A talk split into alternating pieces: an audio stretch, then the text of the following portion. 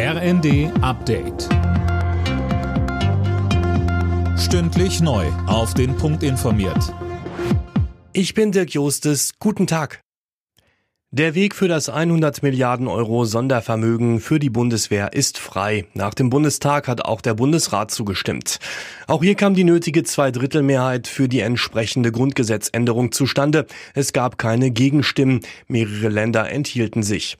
Der Leiter der bayerischen Staatskanzlei Florian Herrmann von der CSU sagte im Bundesrat. Heute ist ein guter Tag für die Bundeswehr und die Sicherheit unseres Landes. Wir machen einen großen Schritt hin zu einer schlagkräftigen Bundeswehr, auf die wir uns auch angesichts der veränderten Bedrohungslage verlassen können. Die Länderkammer hat jetzt auch grünes Licht für den Mindestlohn gegeben. Ab Oktober gibt es damit 12 Euro brutto pro Stunde und auch die Rentenerhöhung ab Juli kommt wie geplant. Im Westen steigen sie um gut 5,3 Prozent, im Osten um 6,1. Die Mineralölwirtschaft wird heftig vom Tankstelleninteressenverband kritisiert. Der Vorwurf, die Konzerne nutzen die aktuelle Situation aus.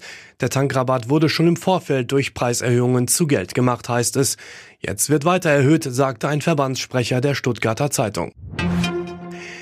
Die nächste Corona-Welle kommt und das schon im Sommer. Davor warnt das Robert-Koch-Institut in seinem Wochenbericht. Laura König berichtet. Die neuen Untervarianten von Omikron breiten sich aus, so steht es in dem Bericht. Variante BA.2 hat derzeit einen Anteil von 87 Prozent am Infektionsgeschehen. Am stärksten wachsen aber die Varianten BA.4 und 5.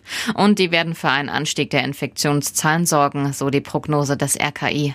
Die 7-Tage-Inzidenz war demnach in der vergangenen Woche zum ersten Mal seit März wieder wieder gestiegen. Alle Nachrichten auf rnd.de